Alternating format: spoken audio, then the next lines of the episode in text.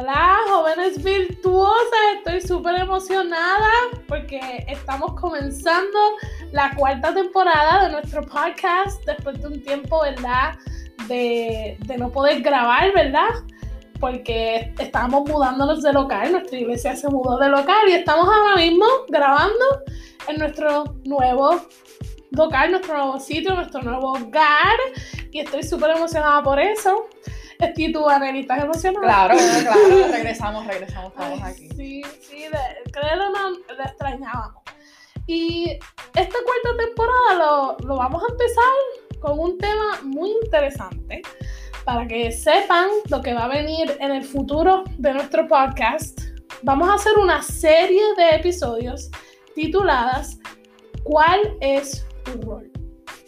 En, este, en esta serie de episodios vamos a estar hablando sobre todo lo que está pasando ahora mismo en nuestro mundo, sobre pues eh, la ideología de género, este, vamos a estar hablando sobre la sexualidad, sobre todas esas cosas que ahora mismo pues, pues están siendo debatidas, ¿verdad? Y nosotras, ¿verdad? Después de mucha oración, mucha investigación, mucha... usamos este tiempo que no estábamos grabando para pedirle al Señor dirección sobre dónde debemos llevar el podcast. Y pues Dios nos puso en nuestro corazón, ¿verdad? Este tema. Y vamos a comenzar hoy, ¿verdad? Este primer episodio es sobre la ideología de género, ¿verdad? Después, más adelante, la serie va a seguir y vamos a estar hablando sobre cuál es nuestro rol como muchachas en el noviazgo, y en el matrimonio. Y en el matrimonio. Y al final vamos a tener una invitada especial que ella nos va a estar hablando sobre cómo ella, siendo una madre soltera, crió a sus hijos, a sus tres hijos varones. Así que vamos a tener una serie de episodios muy interesantes, pero todo el propósito es poder definir bien, ¿verdad? ¿Cuál es nuestro rol? ¿Cuál es nuestra sexualidad? ¿Cuál es nuestro cuál es el propósito de por qué somos chicas, por qué somos mujeres, cuál es el propósito, ¿verdad?, que el Señor tenía con eso. Y con todo eso dicho, ¿verdad? Vamos a comenzar hablando de lo que está pasando ahora. Vivimos en una sociedad que ahora mismo quieren eliminar la palabra género del panorama. Las palabras mujer y hombre ya no tienen realmente un valor cuando viene a nuestra identidad sexual. Tampoco nuestro diseño biológico, tampoco le están dando mucho valor al querer identificar nuestra sexualidad ante la sociedad. Y estos cuestionamientos de qué hace a una mujer y qué hace a un hombre ha causado realmente, ustedes mismas pueden haberlo visto en, en las redes sociales, en las noticias, una gran crisis, una gran crisis de identidad en nuestra juventud y aún en nuestra niñez. Pero ¿qué debemos hacer nosotras? Como jóvenes virtuosas, viviendo en un mundo dudando y cuestionando su, su identidad sexual, ¿qué debemos creer? Y la realidad es que si nosotros, que detrás de todo esto, en el fondo, tristemente, lo que estamos viendo es una crisis espiritual y de identidad en nuestra sociedad. La sociedad ha echado a Dios a un lado, la Biblia a un lado y quieren rehacer el diseño perfecto que nuestro Padre Celestial nos ha dado. Pero ¿qué, qué voces debemos escuchar? ¿Qué consejos debemos de seguir cuando viene algo tan importante como nuestra sexualidad? Bueno, nuestro podcast se llama Jóvenes Virtuosas por un propósito. Y es porque nosotras tenemos que ser dirigidas por el Señor primeramente. El propósito de, este episodio es darle una base bíblica y una respuesta bíblica a todo lo que está ocurriendo a nuestro alrededor cuando viene a nuestra identidad sexual. Y si Dios tiene una contestación para todo eso. Y vamos a estar hablando sobre qué dice Dios sobre nuestra identidad sexual en la palabra y por qué debemos de alinear nuestras creencias hacia su diseño perfecto y no lo que el mundo ofrece.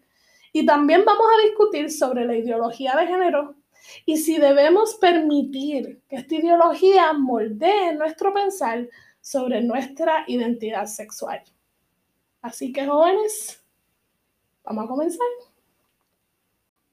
Y la base bíblica que les queremos dar tiene como, como título, Nuestra sexualidad es asignada por Dios, no nuestros propios sentimientos y deseos, ni es construida por la sociedad como nos quieren hacer creer, ¿verdad? Ahora mismo. Pero, pero ¿de dónde viene esta confusión? ¿Por qué ahora hay esta confusión entre eh, nuestro género, nuestra sexualidad, todo? ¿Por qué todo esto está pasando? Bueno, ahora mismo estamos experimentando un fenómeno, ¿verdad? Donde nos están diciendo que nuestros deseos, lo que sentimos, lo que pensamos, puede definir lo que somos. Y eso es un pensamiento bastante, diría yo, peligroso de tener, pero realmente este pensar no es nuevo. Aún en tiempos bíblicos, este pensamiento se veía. El ser humano, al ser creado como un ser emocional y con deseos, quería regirse por esos deseos y por esas emociones. Pero Dios en su gran sabiduría nos dijo hace mucho tiempo que no podemos dejarnos llevar por nuestros sentimientos, porque nuestros sentimientos son engañosos. Y le voy a pedir a Nelis que me lea Primera de Samuel 16, 7. Y dice, pero el Señor le dijo, no te fijes en su apariencia ni en su elevada estatura, pues yo lo he rechazado. No se trata de lo que el hombre ve, pues el hombre se fija en las apariencias, pero yo me fijo en el corazón. El único que conoce nuestros corazones realmente es el Señor. Nosotros, nosotros nos enfocamos mucho en lo que hay afuera, en lo exterior, eso es lo que podemos ver y pensamos que al ver esas cosas conocemos, pero realmente el único que conoce nuestro corazón, nuestros sentimientos más privados y profundos, nuestras intenciones, más que nada es el Señor. Y especialmente cuando esos sentimientos están confundidos o angustiados, cuando nos sentimos de esa forma, el Señor lo sabe. Amén. Él nos creó. Exacto. Somos hechos a su imagen y semejanza y, Él nos creó con todos esos deseos, con todos esos sentimientos, eh, pero Él conoce todas las cosas. Y aun cuando esos sentimientos se sienten too much, abrumadores, bien confusos, que yo me imagino que, ¿verdad? Así se sienten muchas de las personas que, que están pasando por esa, esa duda, ¿quién yo soy? ¿Soy mujer? ¿Soy hombre? Yo siento mucha, yo diría mucha misericordia hacia esas personas, porque más que nada, este, se sienten abrumados y confundidos y, ¿verdad? Nosotras, ¿verdad? Creemos que Dios nos puede dirigir a, a la contestación. Claro.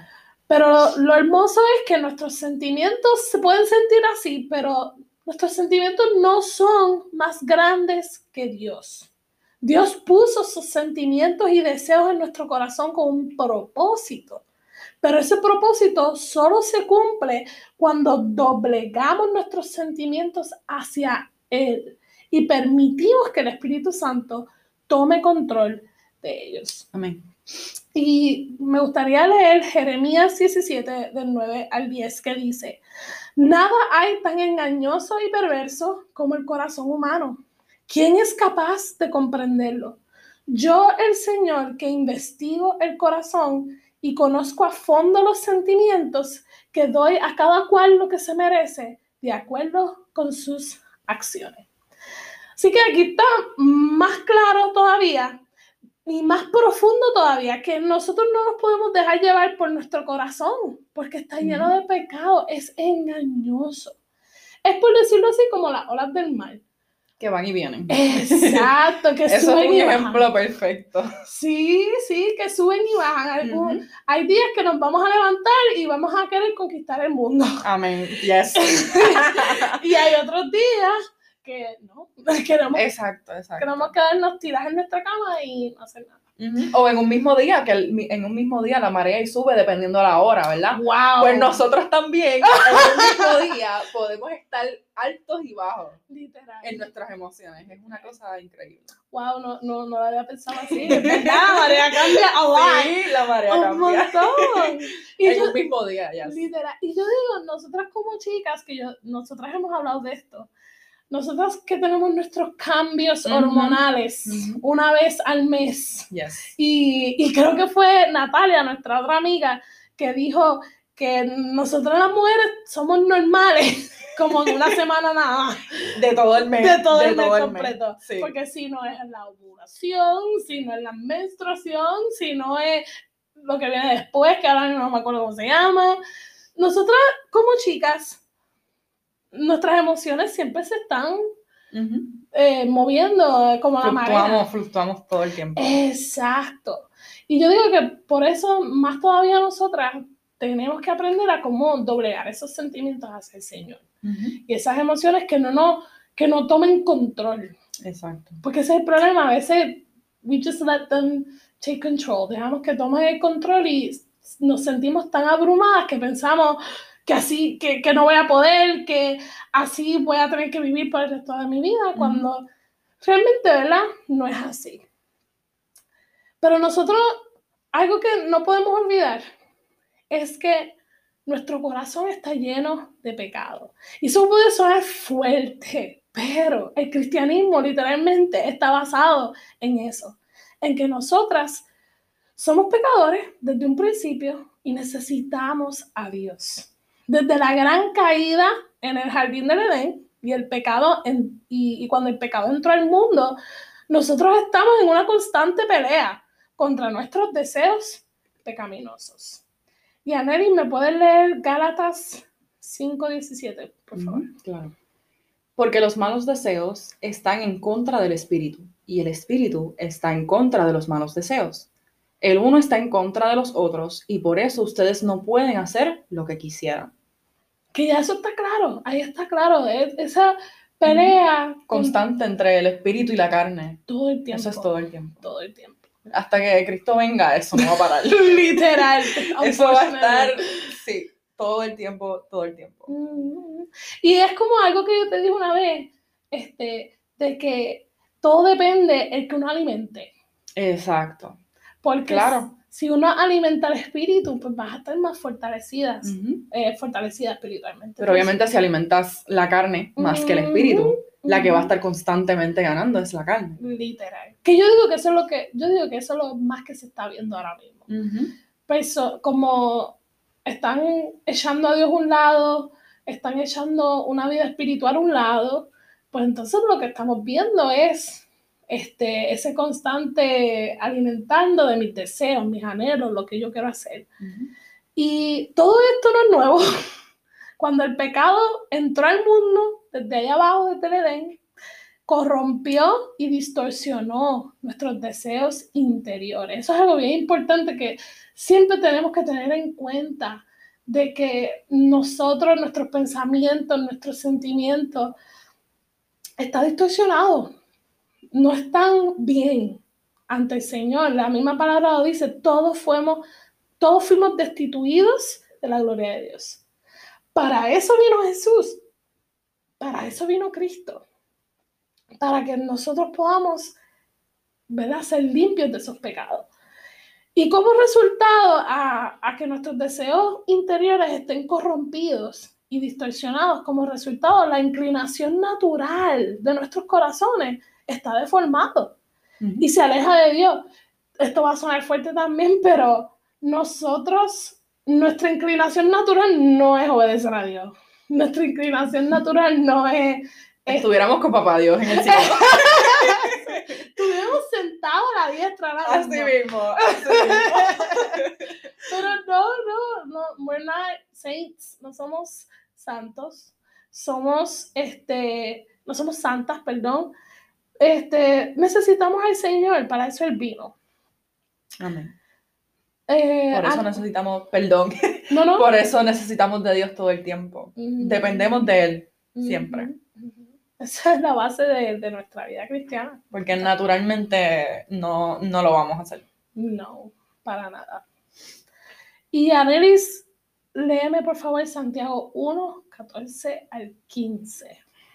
Al contrario, uno es tentado por sus propios malos deseos que lo atraen y lo seducen. De estos malos deseos nace el pecado. Y del pecado, cuando llega a su completo desarrollo, nace la muerte. Wow. Y aquí no estamos hablando solamente muerte física, muerte espiritual.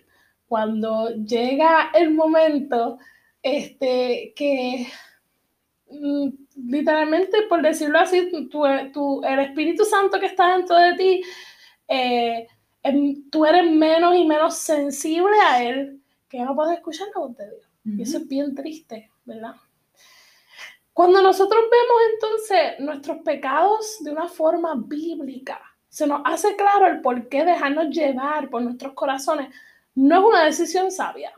Aparte de Cristo, nuestros corazones no nos van a dirigir hacia la verdad, la virtud o la libertad. Nuestros corazones activamente, ah, todo el tiempo nos están engañando, todo el tiempo. Por eso debemos tener cuidado de poner en juego toda nuestra identidad sobre la base de cómo nos sentimos. Voy a decir eso una vez más. Nuestros corazones activamente nos están engañando todo el tiempo. Por eso debemos tener cuidado de poner en juego toda nuestra identidad sobre la base de cómo nos sentimos. Eso es como construir una casa sobre lo que tú dijiste, Nelly, sobre olas del mar que suben y bajan. Que suben y. No va a durar nada. Al contrario, nada va a durar. No, no, no, no, no podemos construir una casa sobre el agua, ¿verdad? Sería muy difícil. Y, ¿verdad? Y, te pregunto, Nelly, al conocer ahora y, y, entender esta verdad sobre nuestros corazones, de que son engañosos, de que pues están llenos de pecado, para eso necesitamos a Cristo. ¿Por qué tú crees que es importante entonces rendir nuestros deseos y nuestras emociones a Cristo? Y, ¿verdad? Y si lo has hecho alguna vez, ¿verdad? ¿Cómo, cómo impactó tu vida al hacerlo? Pues, wow, esa pregunta. Eh, bueno, definitivamente es muy importante porque, como hemos dicho ya, eh, nuestras emociones están en constante cambio. Y no seríamos, yo, en, mi entender, ¿verdad? No, yo no sería eh, lo que soy hoy, ¿verdad? Si no, si no tuviera mi identidad en Cristo.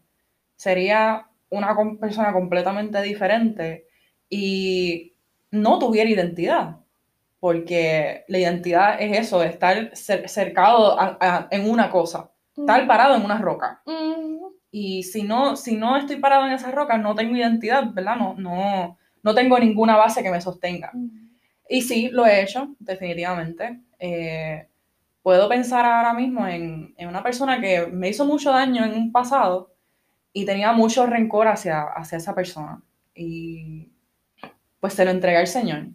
Le entregué ese rencor, ese, ese dolor, ese, esa angustia, esa, esa molestia, tanto, so much anger, you know, por lo que esa persona hizo. Y lo cargué por mucho tiempo, pero se lo entregué al Señor y déjame decirte que impactó mi vida en el sentido de que me siento libre, pienso en esa persona y lo que hago es de verdad no, no, estoy, no soy la más cristiana, pero de verdaderamente puedo pensar en esa persona y lo que hago es bendecirla, como que, Señor, espero que se encuentre bien, bendícelo, donde sea que esté, eh, ¿verdad? Ponlo, ponlo en gracia, ayúdalo en lo que necesite, etcétera, que versus el yo antes de entregarle al Señor, lo que hubiera hecho era como que, papá Dios, llévatelo. Haz algo con él, que le pase un carro por encima o algo así, ¿me entiendes? Estoy yendo a los extremos, pero... Pero, es una realidad. pero es una realidad, para que tú veas que lo que el Señor trae es libertad, es eh, esa paz eterna, porque ya eso no es como era antes, ¿me entiendes? Ese, ese deseo eh, de todo lo contrario a lo que el Señor nos promete. Y si pudieses profundizar un poquito más en cómo tú te sentías diariamente antes de entregar eh, eh, ese sentimiento, esa emoción al Señor, ¿Dirías que era algo abrumador? Algo- Definitivo, claro. Súper abrumador porque era lo único, es, es como que se convierte en lo único, en lo único que uno piensa. Y como que eso afecta, es algo tan profundo dentro de tu corazón que como que afecta todas las áreas de tu vida. Ujú, Tu, ujú. tu performance en los estudios, en cómo tú te relacionas con los demás, el querer estar solo constantemente, no querer conversar con nadie, eh, como que es bien incómodo, es bien incómodo. No, no tienes paz, ¿me entiendes? No, tiene, no tienes paz. Wow. Y me encanta que, que después dijiste que cuando lo entregaste, entonces esa, esa emoción cambia, porque Dios la cambia. Definitivo. definitivo. Y, y Dios la alinea entonces a su voluntad, que su voluntad es perdonar, Ujú, que fue lo que de verdad lo que te, lo que te llevó a hacer. Eso, eso me encantó. ujú. Yo pudiese decir, especialmente cuando tiene que ver, tenía que ver con el sexo opuesto, pues mis emociones eran un desastre. mis emociones eran un revuelo. y nunca se me va a olvidar de que cuando yo empecé a... Porque sí, chicas, aún esas emociones que tienen que ver con el sexo opuesto, uno tiene que entregárselas al Señor. Ujú. Y yo me acuerdo que yo tenía ya, wow, yo tenía que tener ya como 23 años, 23, 22 años. Y tú te vas a acordar de este momento, porque tú estabas ahí. Pero hubo un momento dado que, ah, pues a mí me gustaba este chico. Y entonces este, este chico me había gustado por mucho tiempo, pero yo hacer una conversación con, con la persona no podía, mis emociones se convertían demasiadas y literalmente yo no podía sacar ni una palabra. Y me acuerdo que nuestra otra amiga, Natalia, llegó un momento que como que me retó. A veces hacemos eso, nos retamos. y, yo, y yo digo que Natalia fue un instrumento de Dios en este momento.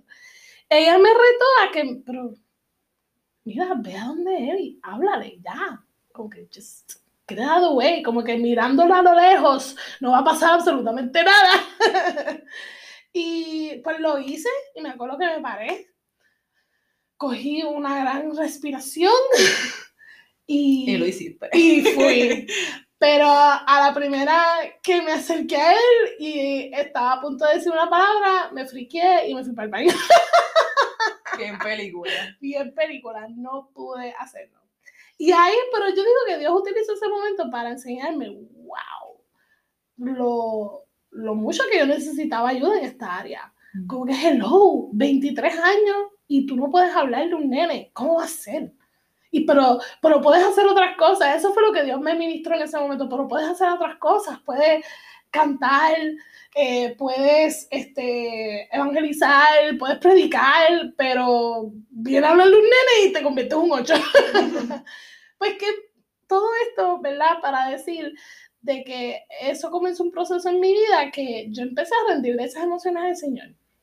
Literalmente.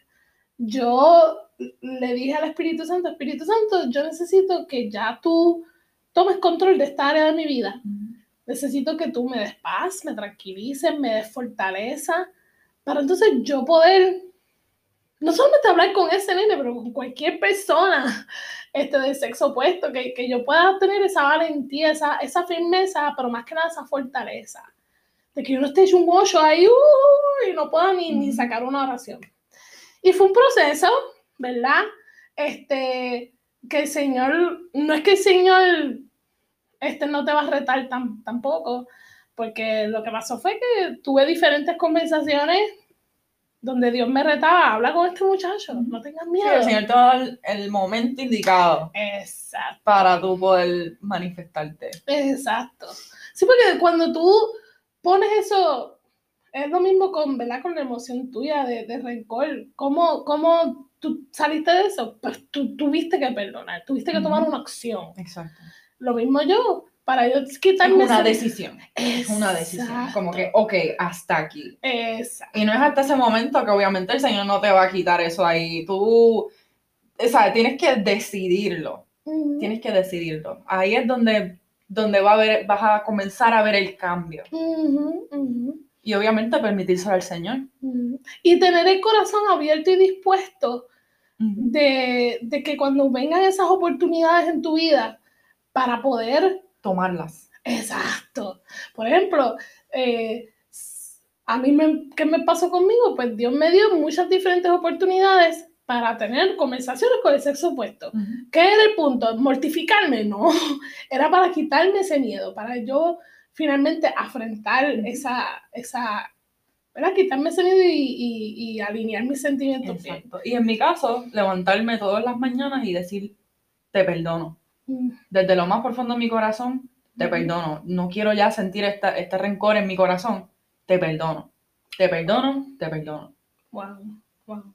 Es una constante, constante decisión. Ujú. Y mira cómo Dios obra, ¿verdad? Que les puedo decir que sí puedo hablar, con- puedo hablar de lo más bien con el sexo opuesto. este, y Anneli, ¿verdad? Tienes un corazón libre. Eso está hermoso, precioso. Y eso es lo que, ese es el punto de lo que queremos llevar. Cuando alineamos nuestros sentimientos al Señor, entonces se puede cumplir el propósito que Él quiere Amén. que Él quiere vidas de paz, vidas valientes, vidas alineadas hacia Él, no vidas temerosas ni confundidas. Amén. Y estamos hablando de emociones, pero en realidad esto aplica a todo. Mm, Todo lo que tú le entregas al Señor, Él lo va a utilizar para su gloria y, y ustedes lo- se van a dar cuenta. Se van a dar cuenta que el Señor puede cambiar todo, cualquier cosa. Aún, No hay excepciones. exacto, exacto, aún, ¿verdad? Esas personas que sí sienten esos deseos bien fuertes en sus vidas, que a veces es algo que sí ellos sienten que los definen, aún esas personas que piensan, Claro. there's no going back, I can't go back, aún esas personas pueden cambiar, aún esas personas Dios los puede alinear, ¿verdad? A su voluntad. Amén. Y, ¿verdad? Yo exhorto a cualquier chica que esté escuchando esto, si tú conoces a alguien que esté luchando con deseos así, anhelos así, emociones así bien fuertemente, eh, no pierdas la fe. Sigue orando, sigue pidiéndole al Señor que alinee a esta persona, ¿verdad? A los sentimientos correctos y sí ten fe de que es posible, aun si eres tú misma. Si eres tú misma que, vamos a decir que batallas con deseos al mismo sexo o simplemente otro tipo de deseo, otro tipo de emoción, puede ser la ansiedad, la depresión, que te emoción, perdón, otro tipo de emoción que te, te consuma, te abruma, doblégalo hacia el Señor y el Señor te puede libertar. Amén. El Señor lo puede hacer. Y de eso mismo queremos terminar esta, esta parte sobre la base bíblica, sobre la victoria en Cristo. Al ver nuestros deseos de una forma bíblica, tenemos que entender otro elemento clave, ¿verdad? Que los deseos pecaminosos no tienen que definir nuestra identidad, dado que nuestros sentimientos y deseos han sido distorsionados por nuestra naturaleza pecaminosa. Que eso ya lo habíamos discutido, ¿verdad? Ahorita, eh, cuando María estaba hablando sobre el, el- en el jardín del Edén, ¿verdad? Que ahí es que donde se, ori- se, se origina todo pecado, que ahí, es donde comienza, ¿verdad? Todo este, toda esta distorsión. Eh, cada uno de nosotros enfrentará tentaciones pecaminosas no deseadas de manera regular, eh, todos los días, en nuestro diario vivir de diferentes maneras.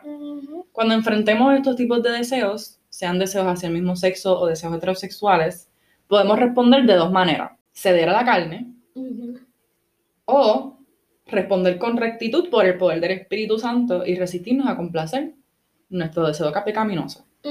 Que eso es obviamente a lo que todos debemos aspirar, a poder eh, resistir y poder, por el poder del Espíritu Santo, ¿verdad? Que vive dentro de nosotros, resistir todo tipo de tentación. Amen.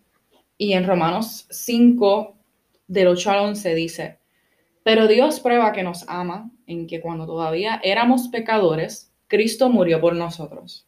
Y ahora después que Dios nos ha hecho justos mediante la muerte de Cristo, con mayor razón seremos salvados del castigo final por medio de Él. Porque si Dios, cuando todavía éramos sus enemigos, nos reconcilió consigo mismo mediante la muerte de su Hijo, con mayor razón seremos salvados por su vida, ahora que ya estamos reconciliados con Él. Y no solo esto, sino que también nos gloriamos en Dios mediante nuestro Señor Jesucristo, pues por Cristo hemos recibido ahora la reconciliación. Tenemos la victoria en Cristo y por medio de Él podemos vencer toda tentación de cualquier pecado. Amén, amén. Y quería darles un ejemplo vivo sobre esto y quise buscar el testimonio de Jackie Hill Perry. Ella, ella es una ex, ex lesbiana y ella tiene un blog, se llama Desiring God.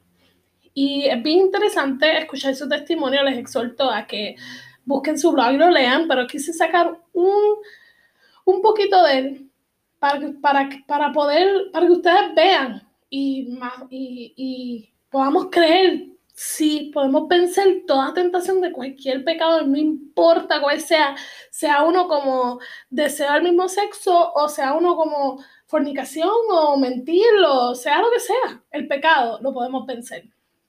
Y Jackie Hill dice así, hubo un tiempo en mi caminar con Cristo en el que experimenté mucha tentación de volver a caer en el lesbianismo. Estas tentaciones me hicieron dudar de la palabra de Dios. Mis tentaciones y deseos comenzaron a volverse más reales para mí que la verdad de la Biblia. Mientras oraba y meditaba en estas cosas, Dios puso esta impresión en mi corazón. Jackie, tienes que creer que mi palabra es verdad, incluso si contradice lo que sientes. Wow, esto es correcto. O confío en su palabra o confío en mis propios sentimientos. O lo busco en busca del placer que mi alma anhela o lo busco en cosas menores. O camino en obediencia a lo que dice o rechazo su verdad como si fuera una mentira. Y esa es nuestra exhortación, ¿verdad? en este episodio realmente es que tenemos que hacer como Jackie. Si estamos teniendo dudas de, de la palabra del Señor, si hay tentaciones en nuestra vida que son tan y tan fuertes, de, deseos tan y tan fuertes, que se vuelven tan reales, que dudamos de la verdad de la Biblia, dudamos del Señor. Tenemos que hacer como Jackie, caer en cuenta de que yo tengo que creer que la palabra es verdad. La palabra del Señor, aun si contradice lo que sentimos, aun si nuestros sentimientos se sienten tan y tan real y contradicen lo que dice la palabra, pero recuerden, sentimientos son engañosos, los sentimientos son como las olas del mar. Eh, el verdadero fundamento tiene que ser y debe de ser Cristo. Ahora, para concluir este episodio, pues como dije al principio, queremos hablar un poquito sobre la ideología de género, que ahora mismo está muy popular y es realmente lo que está dirigiendo todo, toda esta, todos estos cuestionamientos sobre nuestra sexualidad, sobre lo que hace una mujer, lo que hace un hombre, todo eso. Y realmente lo que queremos darle es de dónde viene, dónde comenzó, qué es cuál es la postura que tiene. Y eh, también les queremos después decir tres posturas que nosotras tenemos, por la cual nosotras nos regimos, que pensamos que no debemos aceptar esta ideología. Y, realmente les voy, a, eh, a decir, como siempre dice mi pastor, que nosotros se lo vamos a informar, ¿verdad? se lo vamos a decir. Y ustedes, ¿verdad? Al final tienen, tienen la decisión de si, si quieren aceptar o no, ¿verdad? Esta, esta ideología. Pero, ¿verdad? Nuestra, nuestra responsabilidad, sentimos, es que queremos ser claras en el porqué, especialmente si somos cristianas, pues queremos estar claras del porqué y tener una base del por qué no debemos de aceptar. Pues comenzamos. ¿Qué es la ideología de género?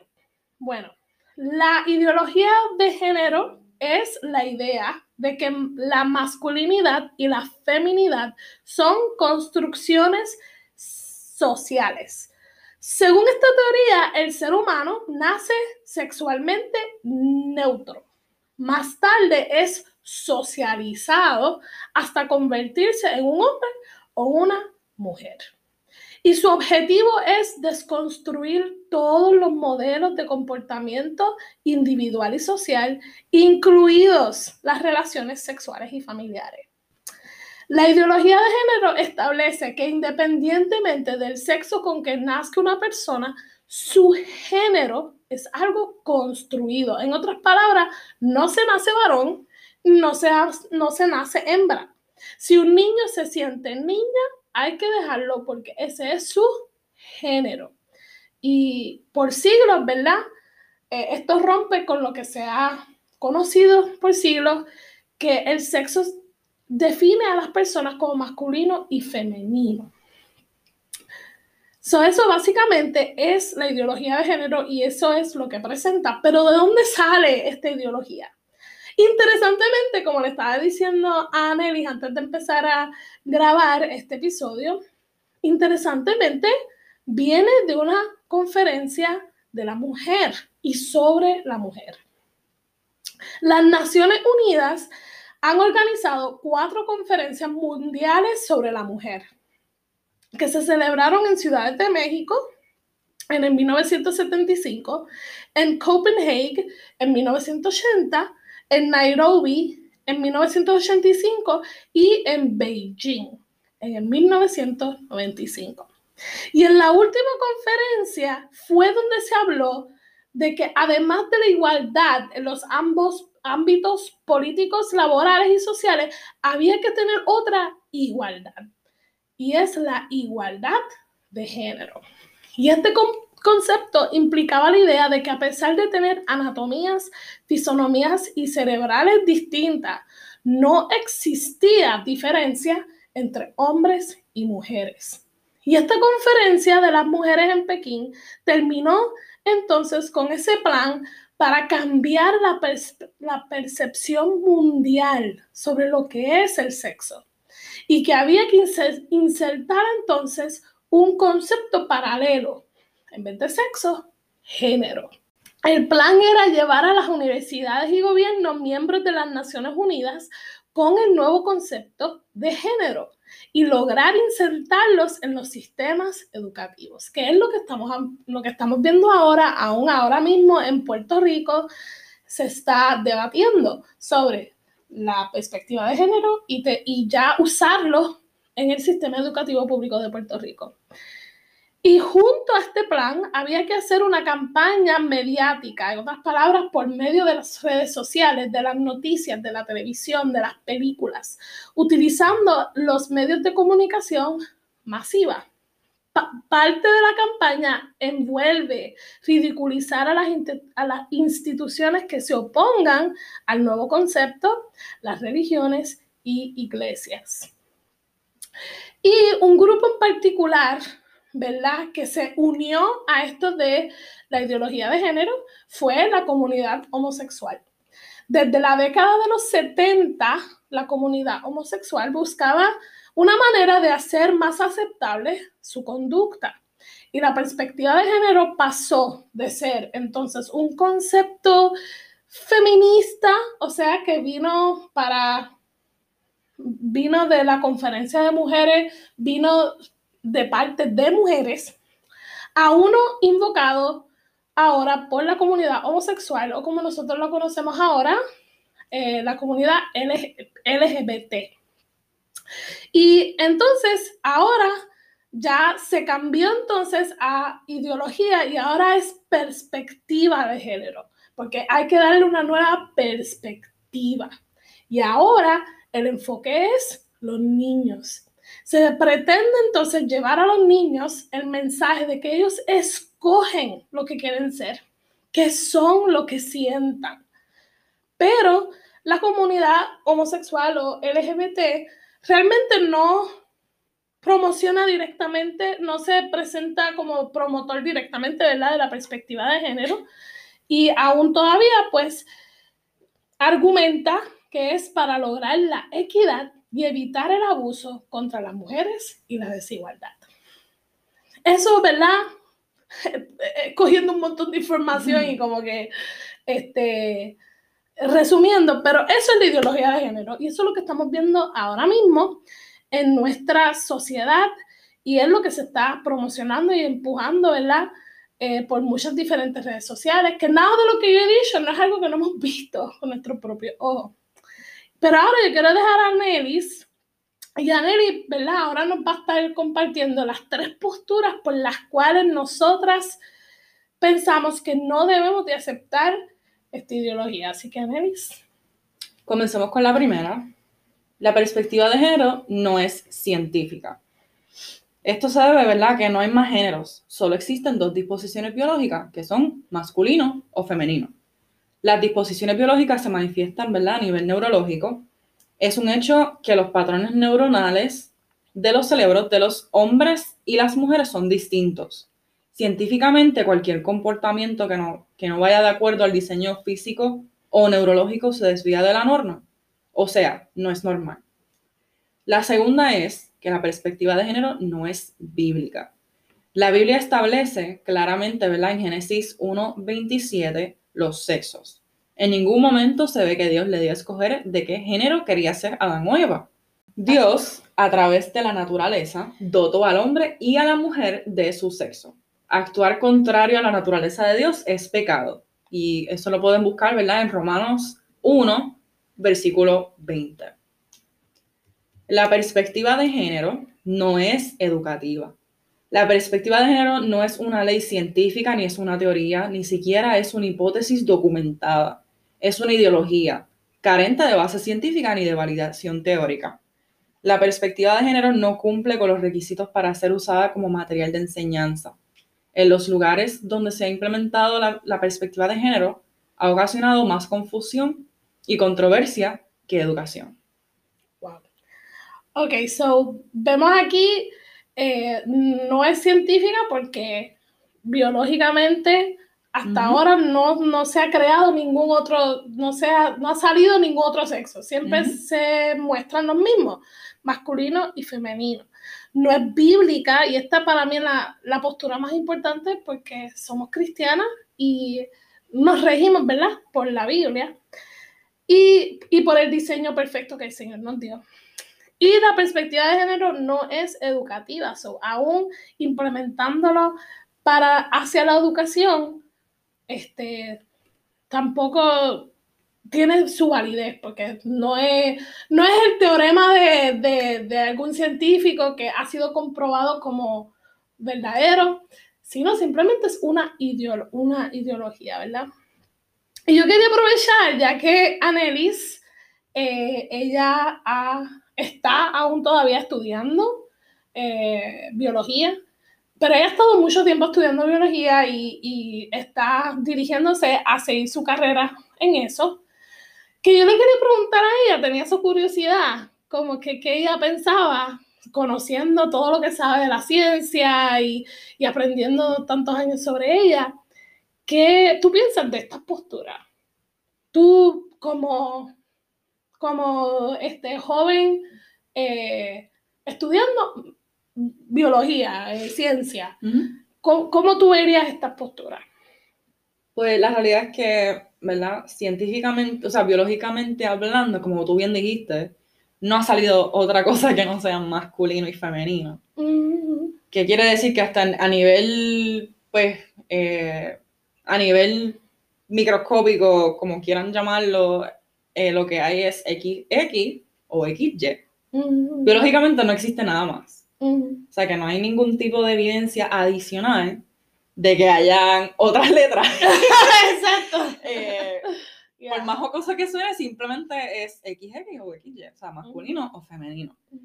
Inclusive, si, si pensamos ¿verdad? en esto de todo lo que es la ideología de género, la misma palabra te está diciendo que es una ideología. O sea, ¿qué significa ideología? Una idea que no es ni una teoría, ni es ni un ni una postulación, teorema de Pitágoras o algo así.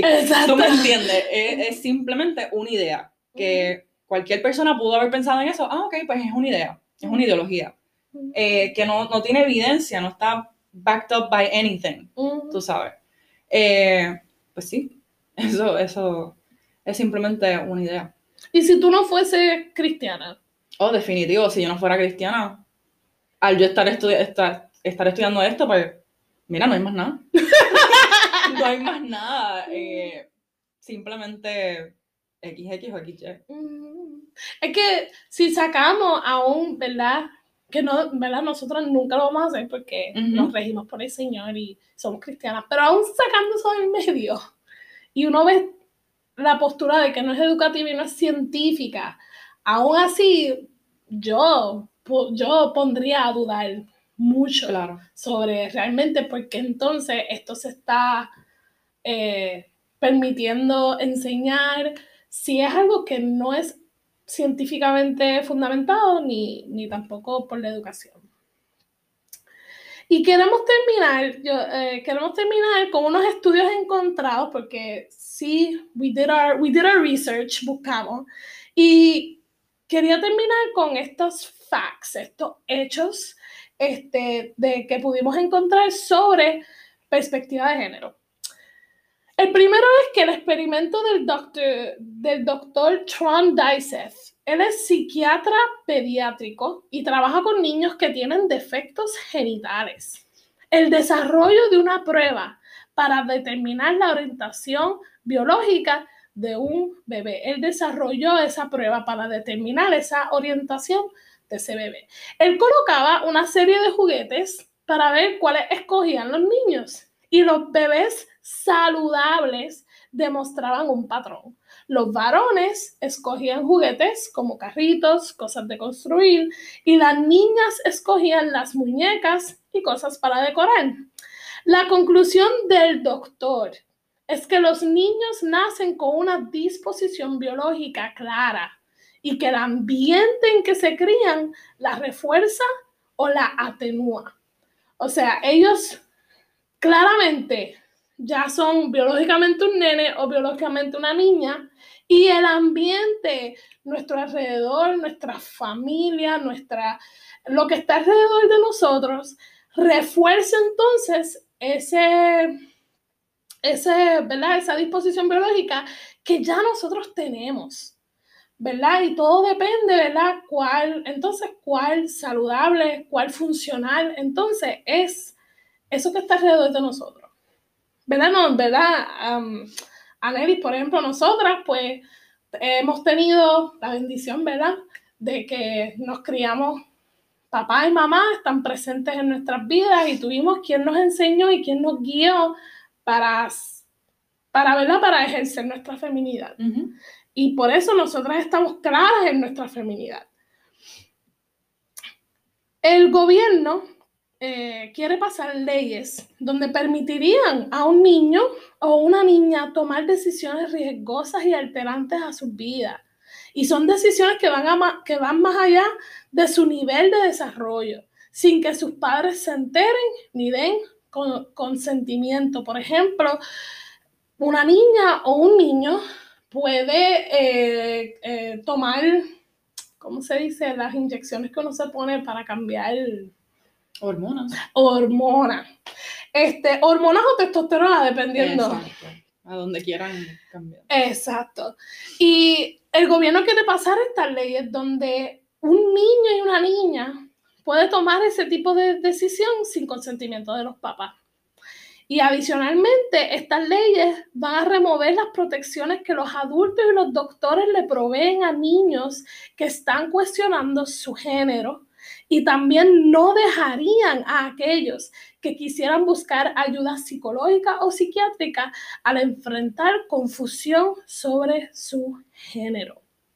Y esto, esto es alarmante, ¿verdad? Porque ha sido comprobado que el 85%, ha sido comprobado que el 85% de niños y adolescentes que experimentan confusión sobre su identidad sexual vuelven a alinearse a su sexo biológico después de la pubertad.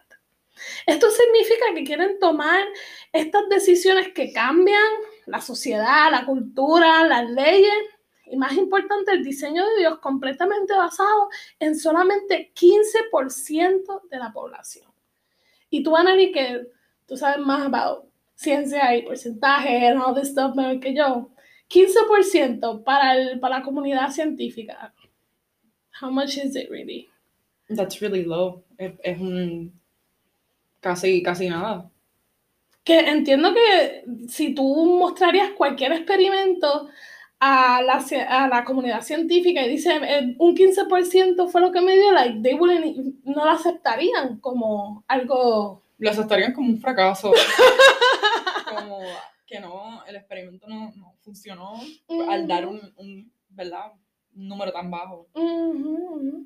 Y es alarmante entonces que al ser un porcentaje tan bajo, que entonces quieran literalmente redefinir y cambiar tantas cosas en nuestra sociedad sobre esto.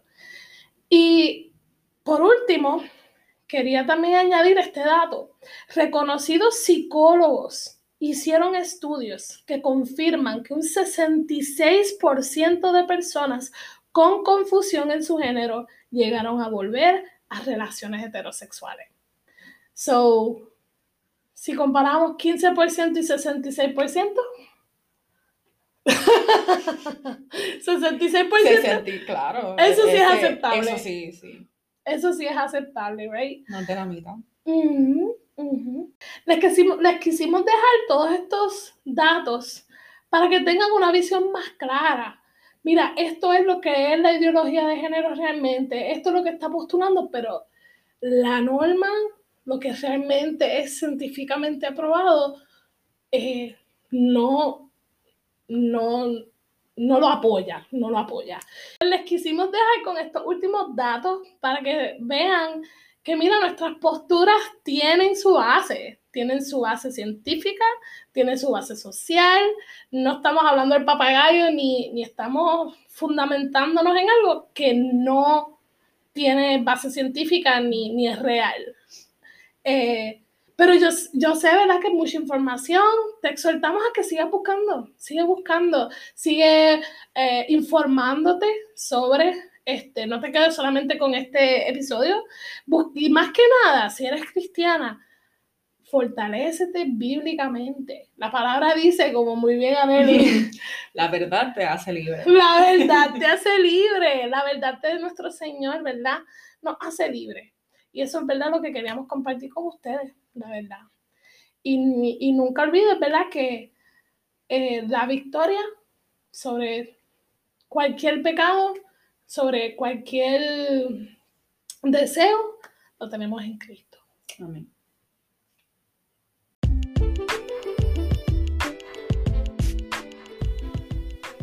Acabas de escuchar nuestro primer episodio de nuestra cuarta temporada.